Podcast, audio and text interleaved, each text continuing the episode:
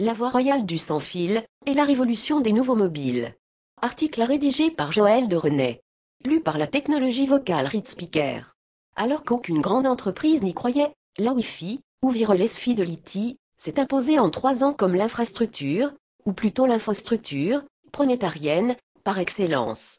La Wi-Fi est une norme ouverte, le standard 802.11b et les suivants, rendus possibles parce que la Fédérale Communication Commission, FCC, a donné l'autorisation d'émettre sans licence, et gratuitement dans des zones limitées, 100 mètres maximum. En France, le développement de la Wi-Fi a longtemps été ralenti par une législation l'interdisant au nom de raisons de sécurité militaire, en réalité obsolète, l'armée n'utilisant plus cette fréquence. La véritable raison était la peur des grands opérateurs de voir apparaître une nouvelle forme de concurrence. Les zones Wi-Fi se relaient tous les 100 mètres, ce qui finit par couvrir un territoire assez vaste.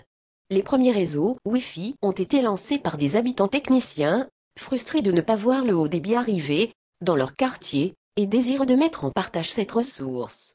Ainsi les développeurs de Seattle ont-ils joué un rôle essentiel dans le lancement des premiers réseaux Wi-Fi outdoor?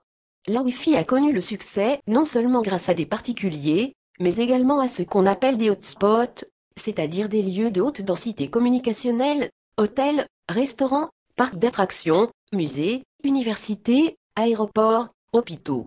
Elle a une portée très limitée, mais, du fait de la concentration dans l'espace d'un certain nombre de services, on peut l'utiliser pour accéder à Internet, sans fil en s'abonnant à ces services, par l'achat en ligne d'un droit d'accès limité dans le temps, ou d'une carte sécurisée.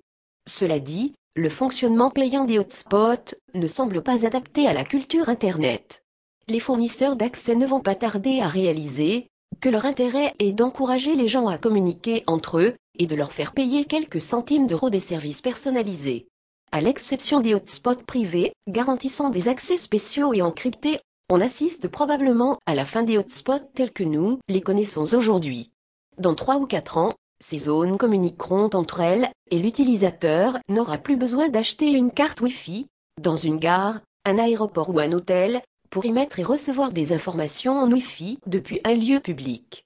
VMAX, la nouvelle norme mise au point par Intel, permet quant à elle d'émettre sans fil sur une distance de 30 à 40 km. Contrairement à la Wi-Fi, qui peut être utilisée par les particuliers, VMAX est réservé aux seuls opérateurs. En Europe, impossible en effet, pour le moment, d'émettre sur VMAX si l'on est un particulier. Cette technologie prometteuse va certainement se développer dans les années à venir.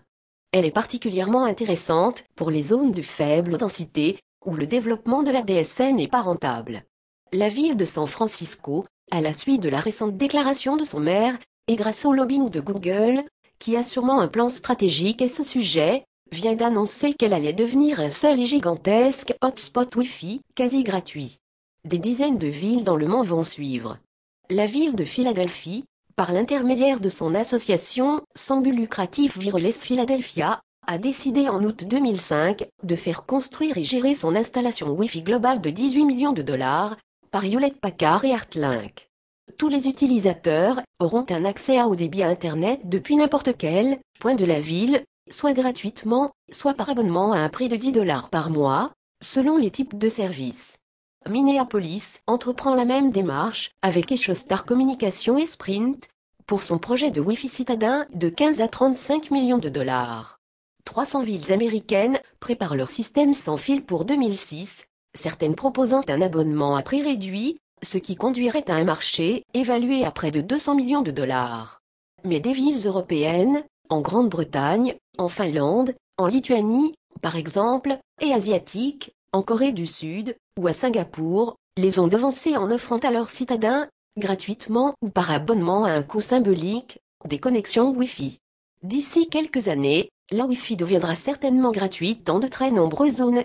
Les fournisseurs d'accès se rémunéreront sur les petits services personnalisés qu'ils développeront pour leurs clients. Par ailleurs, les nouvelles normes Wi-Fi et surtout VMAX, qui permettent de communiquer de hotspot à hotspot, se généraliseront et révolutionneront la communication personnelle grâce au téléphone mobile multistandard, compatible avec Wi-Fi, UMTS, GPRS, GSM. Les puces Wi-Fi qui ont trouvé leurs applications dans les PC portables commencent à équiper les téléphones mobiles. Les frontières entre services Internet et services de téléphonie vont s'estomper. La voix sur IP, VoIP, a bouleversé les grands opérateurs de télécom.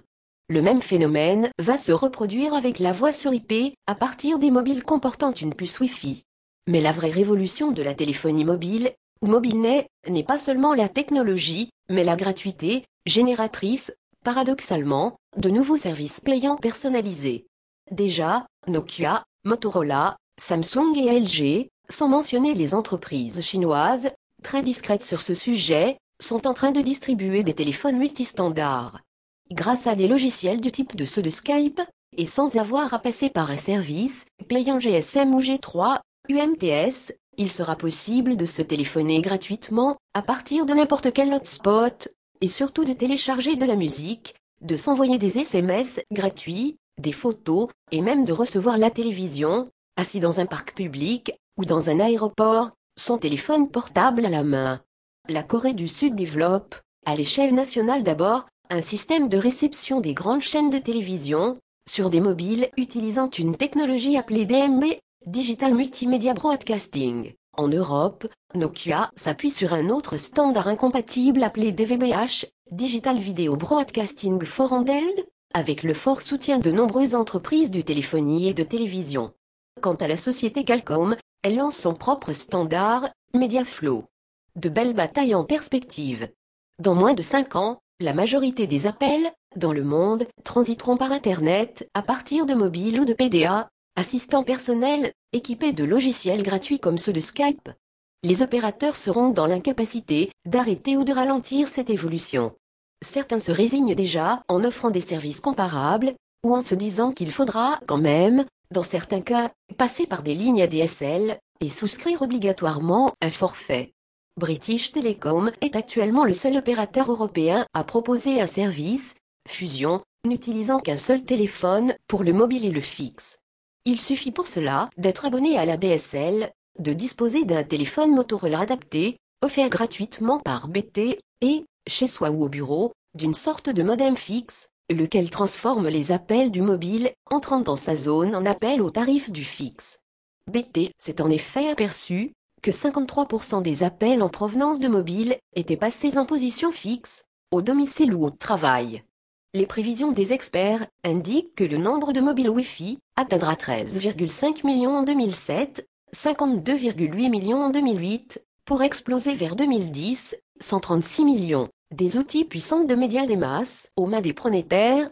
Mais l'avenir appartient aussi à ce que l'on appelle les réseaux pervasifs et aux mesh networks. Pervasif signifie que le réseau est ton, connecté de façon ininterrompue. La société Ozone.net, à Paris, offre de se connecter à un coût très bas, tout en laissant la possibilité à chaque personne, qui installe une antenne Wi-Fi au-dessus de sa maison, de répercuter son signal Wi-Fi dans un rayon de 4 à 5 km.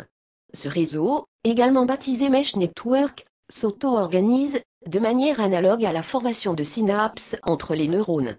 Selon Rafi Aladjian, fondateur d'Ozone.net, le réseau pervasif est un réseau omniprésent.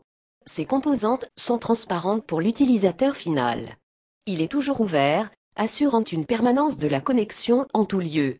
Il est agnostique en termes d'application, puisque fondé sur les protocoles même d'Internet. Il doit permettre de connecter tout type d'appareil, et se présente donc comme l'infrastructure nécessaire à l'émergence des objets intelligents.